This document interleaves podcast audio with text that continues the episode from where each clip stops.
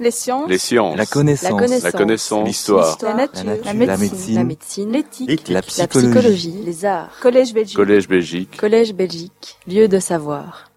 Voilà, je vais d'abord remercier Michel Forêt pour son introduction généreuse, comme à l'accoutumée, mais qui met quand même un peu la pression sur les orateurs, parce que après tout ce qui a été dit, nous avons évidemment très peur de vous décevoir.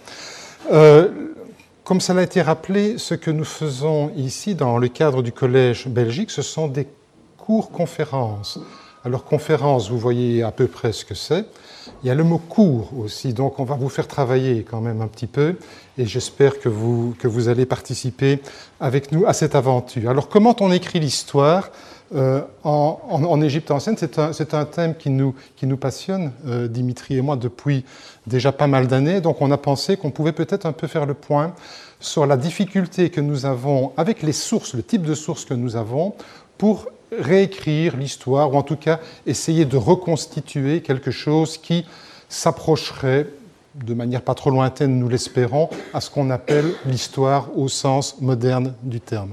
Alors, c'est vrai que euh, écrire l'histoire de l'Égypte, ben, certains s'y sont essayés. Donc vous voyez, et je n'ai pris ici que quelques titres dans le monde francophone, euh, depuis euh, le très classique ouvrage de Drioton Vendier, qui a connu plusieurs éditions. Ici, c'est la quatrième édition de 1962. Il y a des ouvrages un peu plus récents qui traitent tout aussi bien de, sujets particuliers, comme les, pharaons, par exemple, mais qui s'intitulent parfois avec euh, une ambition certaine, Histoire de l'Égypte ancienne. Voilà, on, ose encore écrire donc des ouvrages qui s'intitulent Histoire de l'Égypte ancienne. Et vous voyez que dans la collection pour les nuls hein, que, vous, que, vous connaissez, il y a aussi un ouvrage euh, dans le domaine, ce qui témoigne à la fois d'un souci, bien sûr, pour l'histoire, mais aussi de la popularité euh, de l'Égypte ancienne, parce que, avec euh, tout le respect, évidemment, mais pour un autre pays, ça marcherait probablement pas aussi bien.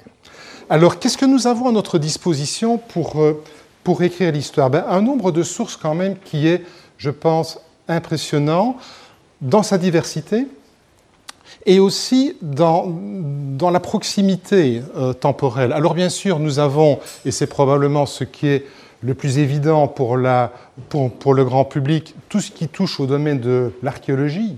Et donc, je vous ai illustré ici, ce n'est pas mon propos, mais je voulais attirer votre attention quand même sur les progrès immenses qui ont été réalisés dans ce domaine. Vous avez ici une petite euh, dia, je ne sais pas si tout le monde voit avec le, avec le, avec le lutrin. Donc, à un moment donné, vous allez devoir me croire sur parole. Et donc, ça fait aussi partie euh, de la démarche de la critique, de contester un peu le magistère de celui qui se trouve sur l'estrade. Et donc, vous avez ici euh, une représentation d'une fouille euh, fin du 19e, début du 20e siècle. Et à côté de cela, vous avez alors des techniques tout à fait modernes maintenant qui sont mobilisées. Ça va depuis euh, l'investigation PET scan jusqu'aux images satellitaires pour essayer donc de localiser et de reconstruire euh, un peu mieux le paysage ou certains aspects euh, de la vallée du, Nil. Nous avons évidemment, et c'est une chance énorme, des artefacts de tous les domaines. J'aurais pu en passer évidemment euh, 50 écrans, mais ce n'est pas, pas le but ici. Simplement, là aussi, pour essayer d'attirer votre attention sur la diversité euh, des objets qui datent de l'époque protodynastique ou pré-dynastique, des ouvrages de qualité exceptionnelle qui émanent des ateliers royaux, mais aussi des, des, objets de la vie quotidienne, des objets parfois très, très petits, très humbles, comme cette petite, ce petit objet en faïence qui fait à peine 2 cm, donc vous voyez ici considérablement élargi. Mais quand on se pique de vouloir réécrire l'histoire ou de décrire l'histoire, les sources écrites sont évidemment toujours les, matériaux de base sur lesquels les égyptologues vont se précipiter. Et là aussi, une grande diversité euh, dans euh, la matérialité même de l'écrit, que ce soit euh, des tessons de poterie, vous voyez ici un, tesson de poterie euh, datant de l'époque copte, une tablette, ce qu'on appelle plutôt une, étiquette de momie de l'époque démotique, un papyrus ici si je vois bien, oui, c'est du Moyen Empire, c'est une lettre du Moyen Empire, un fragment, la, la partie supérieure d'une stèle du Moyen Empire, et ici, euh, un, exemplaire des ostracums de Narmoutis. Donc, vous voyez ici avec euh, une, euh, une, partie endémotique, bien sûr, mais aussi, pour ceux qui ont l'œil euh, un peu exercé en matière paléographique, un insert en grec Apollonios nomographos. Donc, une richesse documentaire assez extraordinaire et souvent avec le matériau primaire, ce qui nous distingue peut-être des civilisations comme la Grèce euh, et Rome, bien connues, mais une grande partie des, des, œuvres, des œuvres littéraires notamment et des textes, à part l'épigraphie, nous vient par une transmission indirecte. Ici, nous avons souvent la chance d'avoir euh, le matériau de base. Et donc à partir de tout ça, Comment fait-on, nous, à partir de tous ces matériaux? Alors ça, c'est un clin d'œil, c'est un peu vieux. Vous avez peut-être reconnu, j'ai bricolé quelque chose avec les Shadocks. Non, ça ne vous dit rien. Donc c'est l'épisode des casseroles des, des, Et donc il faut comme ça pouvoir filtrer toute cette information. Et comment fait-on, à partir de cette euh, information de base, pour essayer d'extraire quelque chose euh, qui ressemble plus ou moins à du matériau exploitable pour réécrire l'histoire. Eh bien là, il faut, et c'est un peu le message que nous allons essayer de faire passer, il faut bien se rendre compte que des documents proprement historiques, ça n'existe pas. Nous faisons nous servir toute cette documentation que nous voyons euh, à des fins historiques, mais un écrit de l'Égypte ancienne qui aurait pour vocation et pour but premier de nous raconter quelque chose sur l'histoire, ça n'existe pas. Ce qu'il y a, en revanche, ce sont des documents qui sont régis par des règles, des règles de composition, des règles de formatage, euh, une importance énorme accordée à ce qu'on va appeler un format idéologique, ça ne veut pas dire qu'il ne peut pas y avoir d'originalité, mais l'idéologie pèse énormément sur la nature documentaire. La tradition, bien sûr, euh, tout document nouvellement produit s'inscrit naturellement dans une tradition. On respecte des genres, ce qui veut dire que lorsque vous êtes dans un genre, ça conditionne le choix du matériau, ça conditionne le choix de l'écriture, ça conditionne le type de langue que vous allez employer. Il y a toute une phraséologie qui va aussi être mobilisée. Bref, la notion de décorum, euh, telle qu'elle a euh, été développée euh, ces, dernières années, a toute son importance pour bien comprendre la nature de la documentation que nous devons utiliser. Donc, le texte écrit en égyptien, ce n'est pas un document d'archives historiques que nous pouvons utiliser comme tel. Il y a un certain nombre d'opérations, de manipulations philologique, linguistique, mais de critique historique aussi, que nous devons lui faire subir pour voir de quelle manière on peut l'utiliser. Et ça, c'est ce que nous allons essayer de faire maintenant au travers de deux cas, de deux dossiers, de deux exemples. Un sur euh, le dossier des Hyksos, et ça c'est Dimitri euh, qui vous le présentera. Et moi, j'ai décidé de vous parler de la de, cet épisode particulier constitué par la mort d'Aménémate Ier, le pharaon fondateur de la douzième dynastie. Et j'ai intitulé ça une tragédie, non pas égyptienne, mais une tragédie égyptologique, j'espère que vous verrez la nuance, en trois actes. Alors, premier acte, une fuite mystérieuse. Donc nous allons essayer de voir les documents que nous avons à notre disposition et ce qu'on en a fait ce que les égyptologues en ont fait pour essayer de reconstituer l'histoire de cette période. Alors ça commence par un texte, euh, un texte littéraire, j'aurai l'occasion de revenir là-dessus un peu plus tard, un texte littéraire que nous appelons le conte de Sinoué. Et donc ce conte s'ouvre très très tôt, vous voyez ici nous sommes à la, à la ligne 5 euh, du, du, texte, et je vous ai mis quelques euh, en transparence un, extrait du texte, comme ça vous pouvez vérifier l'exactitude de mes propos, même si ça ne correspond pas à ce que je vous ai mis à, l'extrait qui est là, mais ça vous, vous me pardonnerez. Donc voilà comment le texte s'ouvre, année de règne, 30e euh, année de règne, troisième mois de l'inondation, septième jour. Le Dieu, nous parlons du roi. Le Dieu est monté vers son horizon. C'est une métaphore pour dire qu'il a quitté euh, cette vallée de larmes dans laquelle nous sommes et qu'il a été euh, rejoint des horizons meilleurs. Le roi de Haute et de Basse Égypte s'est élevé au ciel, désormais uni au disque, le disque solaire bien sûr. Le corps du Dieu s'est mélangé à celui qu'il a créé. La résidence, c'est-à-dire la cour euh, du roi, est dans le silence, les cœurs sont dans l'affliction, le double portail est fermé, la cour, donc la noblesse, et la tête sur la cuisse, ce qui est une euh, manière de montrer la, prostration, la noblesse est en deuil. Voilà comment s'ouvre ce conte de Sinoué, donc sur un élément dramatique, la mort du roi. Le texte continue de la manière suivante. Il faut savoir, euh, dit le comte, que Sa Majesté avait envoyé une expédition dans le pays de Chiméou, quelque part en Libye, ça n'a pas d'importance. Son fils aîné en était le chef, le dieu parfait, Sésostris. Et voilà que Sésostris revenait, ramenant des prisonniers Tchérinou et tout un bétail sans limite. Les amis du palais, ce sont donc les confidents du roi, la, noblesse, les courtisans, venaient de dépêcher un courrier du côté occidental. La Libye est bien du côté occidental de l'Égypte, donc ça, ça concorde, afin d'informer le fils royal de la tournure des affaires survenues à la résidence. Les messagers le trouvèrent en chemin et le rejoignirent en pleine nuit. Il n'était pas question de traiter un seul instant aussi le faucon, qui est une dénomination pour désigner euh, le prince héritier, et puis le roi, s'envola avec ses compagnons sans en informer sa troupe. C'est un peu, si vous voulez, Bonaparte qui est en Égypte, et puis à un moment donné, on lui dit, mais il faut tout de suite rentrer, il plante son armée là, et il revient directement en France. Or, et c'est là que les choses se corsent, on avait dépêché un autre courrier à des enfants du roi qui se trouvaient aussi dans, l'expédition. Et on s'adressa plus particulièrement à l'un d'eux. Et il se fait que je, je Sinoué, le type qui raconte l'histoire, je me tenais là et j'entendis sa voix alors qu'il parlait à l'écart et que j'étais à proximité.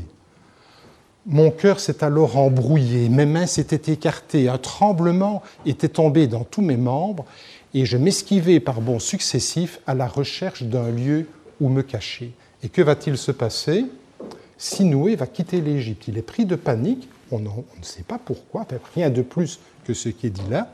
Il va aller euh, du côté de la Palestine, où il va vivre pendant à peu près une vingtaine d'années au milieu de tribus, et puis euh, la, suite de l'histoire, c'est son retour euh, en Égypte. Mais voilà le cadre général du conte de Sinou. Et nous sommes là avec un texte, j'y reviendrai, dont la composition peut être datée de la première moitié de la douzième dynastie, c'est-à-dire de l'époque qui correspond à celle d'Aménémat Ier.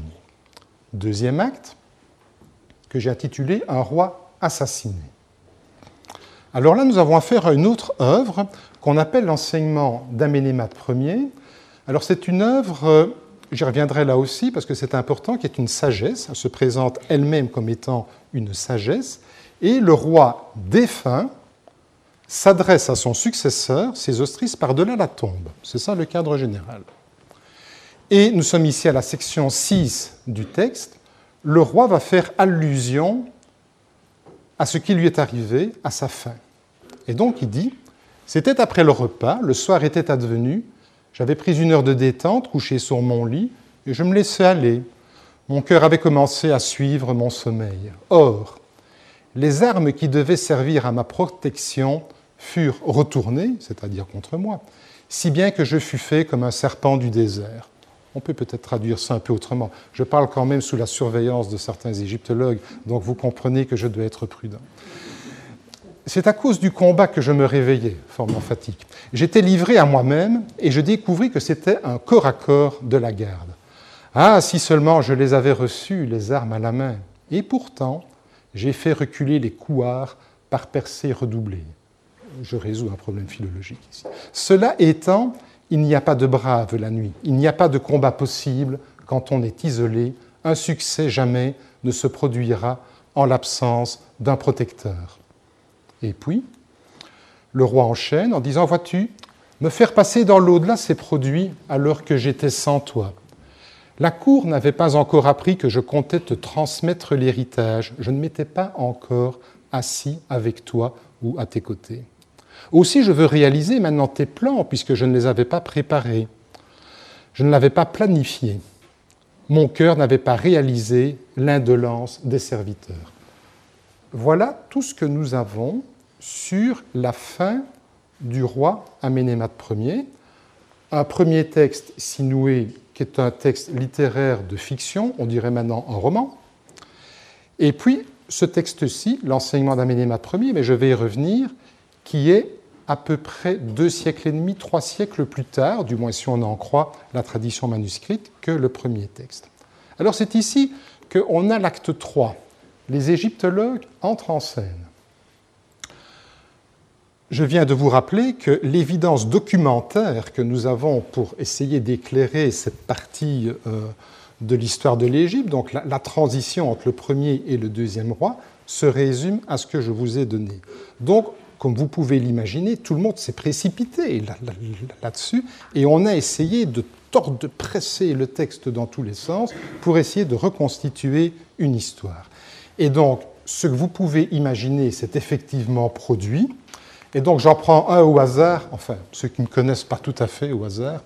Euh, euh, l'ouvrage de Claude van der Sleyen, L'Égypte et la vallée du Nil, c'est dans la collection La Nouvelle Clio, ça vous dit probablement quelque chose.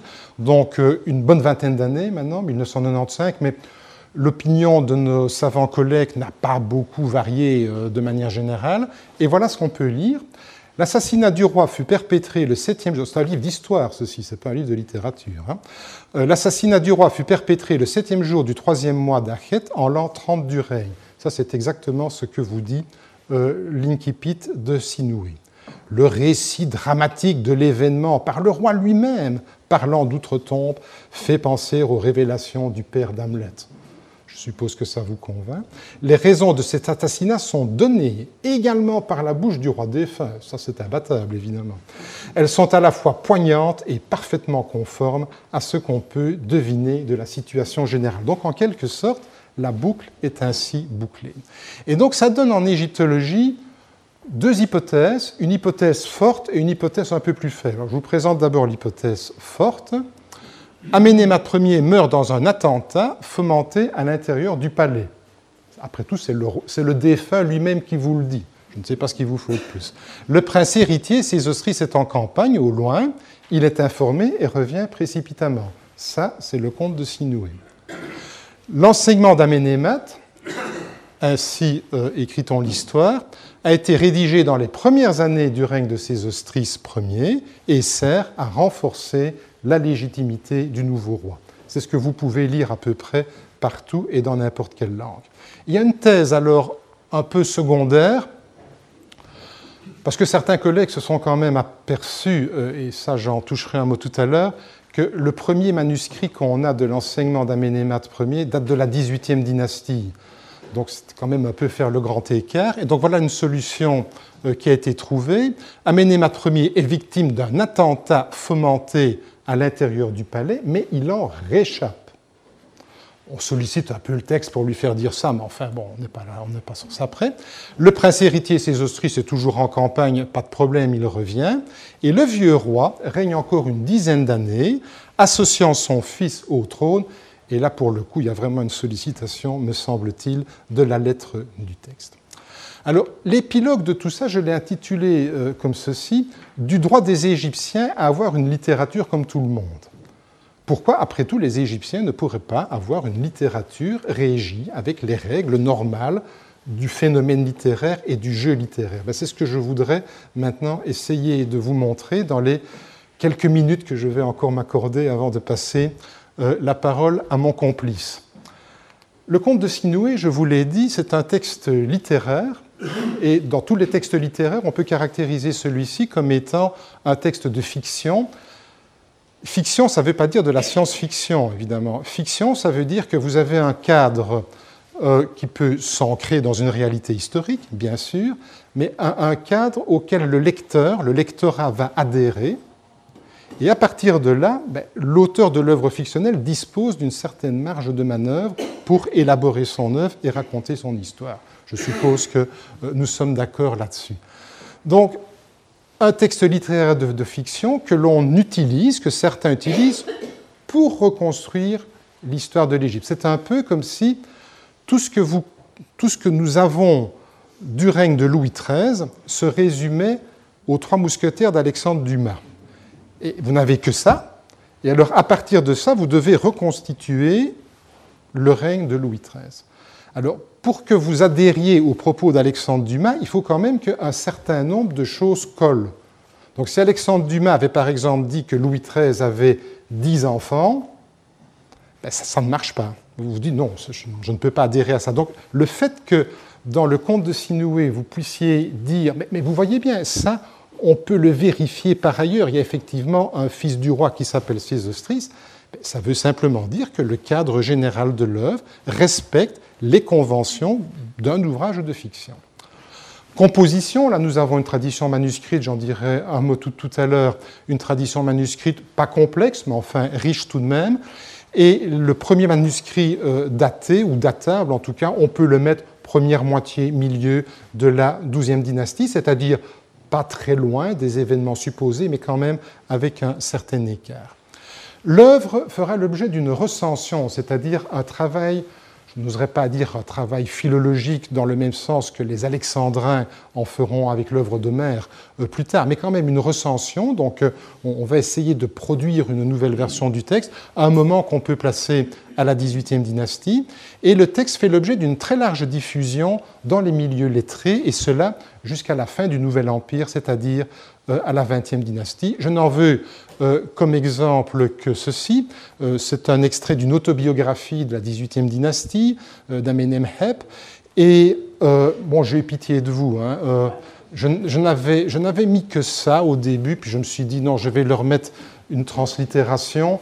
Puis je me suis dit, ça ne suffira peut-être pas, et alors j'ai ajouté ici une traduction. Et donc ce que vous voyez ici, et sans même rien connaître euh, à la langue égyptienne, vous voyez que le texte qui est reproduit ici, qui vient de cette autobiographie, c'est ce qui est en rouge hein, ici, ben, vous voyez que ce texte suit, vous pouvez juste comparer les lettres, hein, même si vous ne comprenez rien, vous voyez que ça suit quand même très fidèlement les manuscrits principaux de l'histoire de, de, Sinoué. Donc il y a une véritable réception euh, à la 18e dynastie encore du texte de Sinoué. L'enseignement d'Amédémat Ier, c'est autre chose. Euh, c'est un texte littéraire, bien sûr, mais qui se présente comme une sagesse. À la différence du premier, de Sinoué, où là, les égyptologues rangent le texte dans la catégorie texte littéraire fiction, ça c'est nous qui le faisons, le texte d'Aménémat dit lui-même dans sa ligne introductrice que c'est une sagesse. Donc les sagesses, c'est ce rare genre littéraire en Égypte qui s'autodéfinit, et donc c'est une sagesse. À nouveau, donc pas un texte historique. Et pourtant, si on avait voulu faire passer le texte d'Aménémat pour un texte un peu officiel, on en avait les moyens. On pouvait faire, par exemple, prendre la solution qui sera celle du comte d'Ounamon, qui se présente comme un rapport administratif. Ou bien on pouvait peut-être se mettre dans le schéma de la Königsnovelle. On pouvait essayer d'imiter un décret royal. Non, on n'a rien fait de tout ça. Le texte se présente comme une sagesse. La date de la composition, alors là, il faudra un cycle de dix conférences pour. Euh, je ne doute pas à seul instant que vous seriez intéressé pour expliquer euh, ce, problème de, la date de la composition des, œuvres. Les, œuvres, évidemment, ne sont pas datées, euh, cela va sans dire.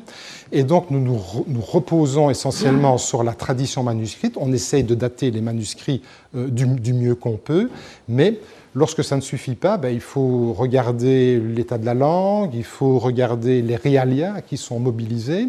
Et lorsque c'est le cas ici, euh, la langue est manifestement de l'égyptien classique, c'est-à-dire Moyen Empire, que la situation générale, le background historique qu'elle a derrière est, de la XIIe dynastie, ben, la question qui se pose, c'est est-ce que le fait que nous ayons des manuscrits relativement tardifs est le fait du hasard?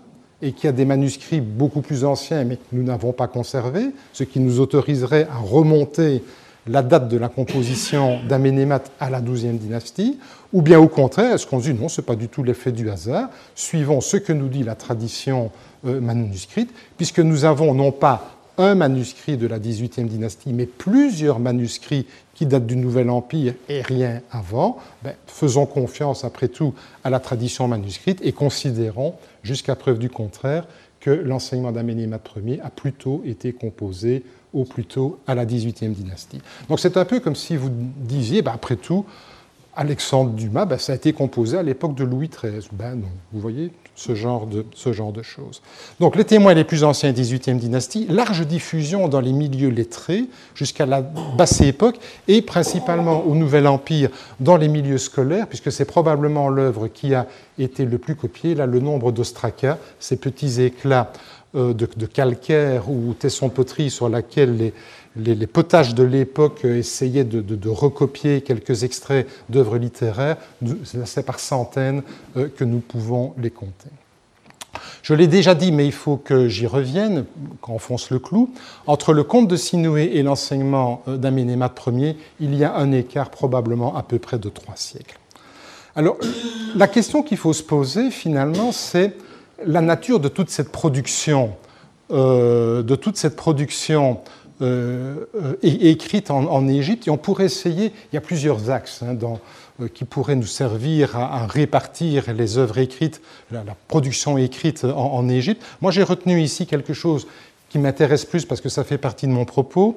On pourrait essayer d'identifier un pôle littéraire, on peut discuter longuement sur ce qu'on met en dessous de ça, et un pôle factuel. Par pôle factuel, j'entends pour autant que ça puisse exister, le document en brut, ça ne veut rien dire évidemment, mais des textes qui ne sont pas euh, contraints euh, par euh, tout le décorum littéraire et qui sont plutôt de nature documentaire, un conte, un contrat, un testament.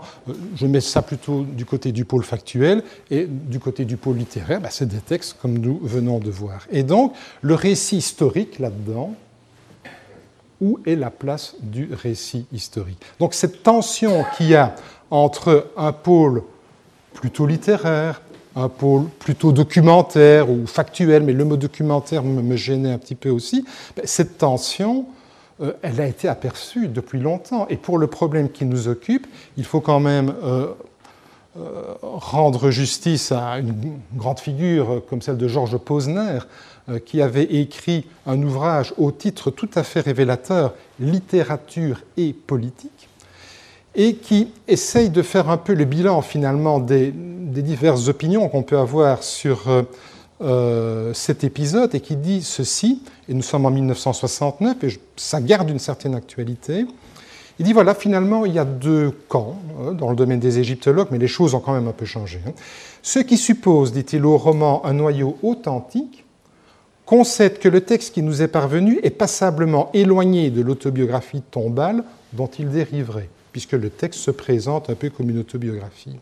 Et les partisans d'une création de l'esprit, donc la fictionnalité littéraire, doivent admettre de leur côté, comme le fait Maspero, autre grande figure, mais là on est euh, fin du 19e, euh, début 20e siècle, l'exactitude des faits politiques et du tableau des mœurs semi-nomades contenu dans le texte. Là, on peut discuter.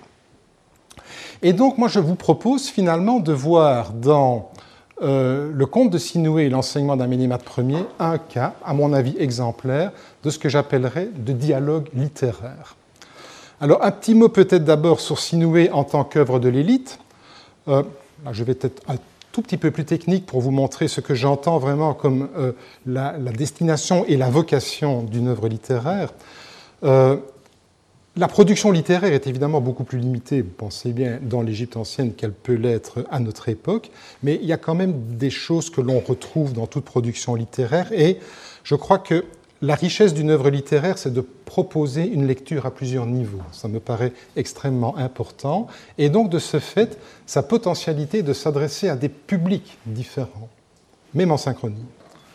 Et le sens de Sinoué est multiple. Le sens profond qu'on peut attacher à l'œuvre est multiple. C'est ce qui va en fait déclencher tout le reste.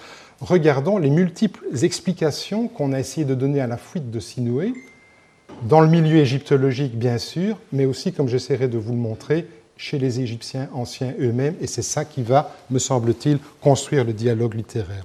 Il y a une tension entre les œuvres de sagesse qui prétendent atteindre à des généralités, valable pour la société ou des classes de la société, et la littérature de fiction qui met l'individu au centre avec ses doutes et ses contradictions. Et on retrouve évidemment ici euh, la tension entre un pôle topique et un pôle mimétique. Et j'en profite pour saluer ici Antonio Loprieno qui euh, a, je crois, vraiment euh, remis les choses au centre en, égyptologie.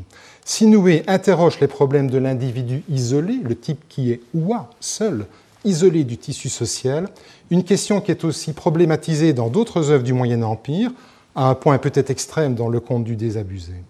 Même pour le roi, l'isolement, s'il est vu comme inévitable, par exemple l'enseignement d'Aménémat, est potentiellement dangereux. Le roi dit dans cette confession d'outre-tombe, tout ça m'est arrivé parce que j'étais seul et que tu n'étais pas avec moi. Un individu isolé, pensons aux paysans, pensons aux naufragés, peut regagner sa place dans la société par la force de son caractère, ce qui rend évidemment le message un peu ambigu.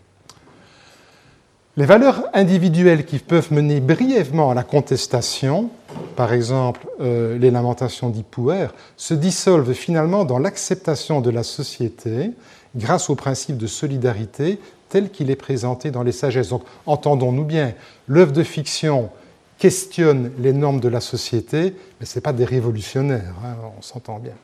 Les critiques ne s'adressent donc pas au système social en tant que tel, mais à la manière dévoyée dont le système social peut parfois fonctionner, et c'est évidemment euh, exposé de manière emblématique dans le conte du paysan. La place donnée à l'individu dans la littérature permet de poser des questions de société en termes personnels, c'est ça qui est intéressant. Mais cela, évidemment, je l'ai déjà dit, ne signifie pas que la littérature égyptienne ait été subversive ou révolutionnaire. La place accordée ainsi aux voix dissonantes, à l'ironie envers le pouvoir, par exemple, on en a bien sûr des exemples dans Sinoué et plus tard dans le conte d'Unamon, qui m'est toujours apparu un peu comme le Sinoué, toute proportion gardée du Nouvel Empire, ou plutôt de la troisième période intermédiaire, doit être comprise comme une composante même de la littérature de l'élite. Et donc l'individu qui émet des doutes le fait dans un cadre, c'est ça qui est important, qui est par ailleurs bien établi et non contesté. La présence du cœur, cet élément central, bien sûr c'est le moteur qui fait tout tourner, mais c'est aussi le siège de l'intelligence et c'est le siège des émotions. La présence du cœur dans la motivation du comportement ne doit pas s'interpréter comme l'avènement du libre arbitre, là aussi ne soyons pas anachroniques, comme quelque chose qui serait opposé à la morale de l'État. Et donc Sinoué et l'enseignement d'Aménémat, un pas de deux littéraire en quelque sorte. Et pour ça, je vais être un tout petit peu technique, je ne l'ai pas du tout été jusqu'ici, vous me le concéderez. Et donc voilà la manière dont on peut essayer de reconstituer euh, le, le stéma, c'est-à-dire euh, pas vraiment le stéma, parce que ça ne m'intéresse pas vraiment d'avoir euh, l'histoire de, de, tous les manuscrits, mais voir un peu comment les œuvres ont essayé de se répondre l'une à l'autre. Donc nous partons d'un auteur, même si nous ne savons pas qui c'est, un auteur, qui produit une œuvre. Et vous voyez, l'œuvre de Sinoué, j'ai mis un S entre parenthèses, parce que la manière dont les œuvres sont composées et la manière dont elles sont diffusées tout au début, ça reste quand même un peu une black box, une boîte noire. Et dès le départ, d'après ce qu'on peut voir, il y a quand même deux lignées de manuscrits. R et B, je ne vais pas être trop technique ici, mais ce qui est certain, ça ne nous intéresse pas ici, c'est une affaire de spécialistes, mais ce qui nous intéresse ici, c'est trois choses. Aménémat meurt, ça c'est quand même sûr, il, est mort. Instabilité politique, claire. Donc, Sésostris doit rentrer d'Ardar à la capitale. Et dans tout régime politique, surtout que lorsque vous, et Christian Beren c'est ça mieux que moi évidemment, dans tout nouveau régime politique, lorsque vous êtes au tout premier règne d'une nouvelle dynastie qui en plus de ça a dû s'imposer, si lors de la succession, vous êtes l'héritier et que vous êtes très loin de la capitale, c'est quand même un problème potentiel, donc vous avez quand même intérêt à rentrer le plus vite possible. Et puis le héros de l'histoire, Sinoué, s'enfuit. Mais on ne sait pas pourquoi il s'enfuit. Et pour que l'histoire de Sinoué fonctionne, qu'il ait son voyage à l'étranger et qu'il ait aussi ce voyage intérieur, il fallait tout simplement qu'il parte. C'est tout. Il fallait qu'il parte.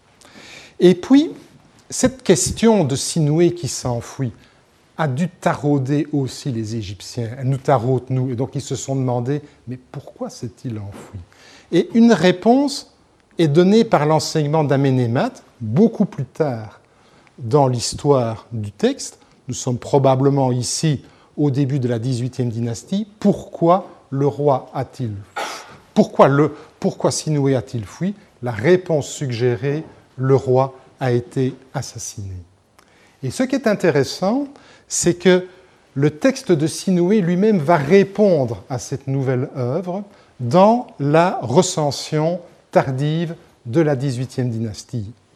En effet, dans les recensions récentes, donc les textes de la fin de la XVIIIe dynastie et, et, du Nouvel Empire, on voit parfois quelques modifications intéressantes. Ainsi, au début du texte, quand Sinoué euh, quitte euh, l'Égypte, avant de quitter le territoire égyptien, mais la notion de frontière évidemment n'existe pas au sens où nous l'entendons maintenant, il n'y a rien qui est peint par terre et qui délimite euh, la limite de l'Égypte, sur le sable d'ailleurs, ce serait euh, pas très pratique. Il atteint à un moment donné ce qu'on appelle les murs du prince, probablement une série de fortifications qui permettaient de surveiller les mouvements des, populations. Et dans euh, les deux manuscrits principaux de la 12e dynastie ou 13e dynastie, il est dit J'atteignis les murs du prince. Et dans la recension récente, ça a été changé par J'atteignis les murs de mon père. C'est Sinoué qui parle. Il y a d'autres exemples qui vont dans le même sens, mais je vais alors tout à la fin du conte, euh, au vers 309, et là où les manuscrits, le manuscrit principal B, ah, c'est Sa Majesté qui l'a fait faire, il n'y a pas de particulier qui ait fait la même chose. Le manuscrit L, tardif, dit Cela a été réalisé alors que j'étais un fils royal. Qu'est-ce qui s'est passé? C'est que il a fallu alors, enfin non, ce n'était pas une obligation, mais une réaction possible à l'enseignement d'Amdaménémat a été de dire, mais finalement, pourquoi Sinoué a-t-il fui? Ben, Probablement parce qu'il était lui-même impliqué dans la succession royale et qu'il y avait peut-être un danger pour sa personne lui-même. Et c'est ce qui explique, me semble-t-il, mais je ne suis pas le, là le premier à le dire, euh, certains manuscrits font alors de Sinoué un fils du roi. Ça va? Il nous reste alors à examiner une toute petite chose, et pour voir la tradition, euh, comment une tradition littéraire peut s'élaborer. Manéthon, euh, l'historien gréco-égyptien du, début du IIIe siècle avant notre ère, qui a rédigé des Aegyptiacas qui sont euh, perdu en tant que texte euh, en source primaire, mais dont nous avons euh, de larges extraits dans des sources secondaires, Manéthon a consacré une notice à Aménémès, il, y a là le roi Aménémate, mélangeant probablement certaines sources, donc il en fait le deuxième roi, c'est pas très grave, lui donne 59 années de règne, c'est probablement beaucoup trop, mais il ajoute celui qui a été tué par ses propres eunuques. Alors c'est intéressant parce que d'où vient cette histoire d'eunuque euh, L'enseignement d'Aménémat ne parle pas de ça. L'enseignement d'Aménémat dit simplement j'ai été assassiné par des gens de ma garde. Ceux qui devaient me garder se sont retournés contre moi. Mais il ajoute, et je vous rends cet extrait, ainsi seulement je les avais reçus les armes à la main, et pourtant j'ai fait reculer les couards par des percées redoublées. Et le terme euh, qui est employé ici, voilà, ici j'ai fait en sorte que les couards reculent. Bon, je suis désolé de vous, de vous le lire parce que vous l'aviez déjà lu vous-même, évidemment, donc je ne veux pas ici vous, vous insulter. Mais le terme hem, couard, est très intéressant parce qu'il est écrit, vous voyez ici, avec le signe du phallus. Donc il y a ici une idée sexuelle qui est présente et qui est couplée à l'idée qui est ici dans het, faire retraite, vous voyez, avec les jambes en mouvement, mais qui sont orientées dans le sens inverse de la marche. Or, ce terme hem dénote la passivité sexuelle. C'est celui qui tourne le dos, euh, littéralement. Et la colocation de ces deux termes-là, het et hem, est attestée ailleurs, par exemple déjà au Moyen Empire. L'agression, c'est le courage. La retraite, c'est la vilainie. C'est un vrai hem, on a le même mot qu'ici, que celui qui se laisse expulsé de, sa frontière, ou dans la bataille de Kadesh, mais que sont à ton cœur, euh, Amon, c'est Hémou, pour désigner ses opposants euh, asiatiques. Et le terme va ensuite entrer en résonance avec un autre mot du lexique égyptien, le mot Hémet, qui signifie euh, la femme.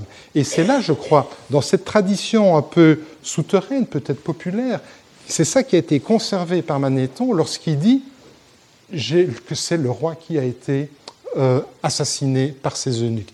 Et donc comme ça, ma boucle est un peu bouclée. J'espère vous avoir convaincu, en tout cas euh, amené sur le chemin qui pourrait vous faire accepter que pour écrire l'histoire, il faut vraiment y regarder à deux fois. Les textes que nous avons ne sont pas faits pour ça. Il y a un véritable dialogue littéraire ici euh, qu'on peut mettre en évidence. Et c'est, je crois, dans cet esprit-là qu'il faut voir les choses. Alors c'est peut-être dommage parce que finalement, nous ne saurons peut-être pas jusqu'à nouvelle, nouvelle documentation euh, comment euh, Ier a réellement disparu.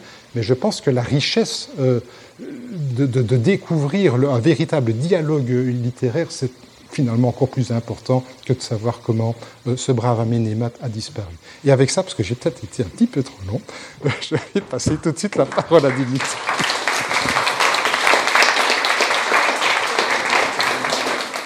Les sciences. Les sciences. La connaissance. La connaissance. L'histoire. La, nature. La médecine. La médecine. L'éthique. La, psychologie. Les arts. Collège Belgique. Collège Belgique. Collège Belgique. Lieu de savoir.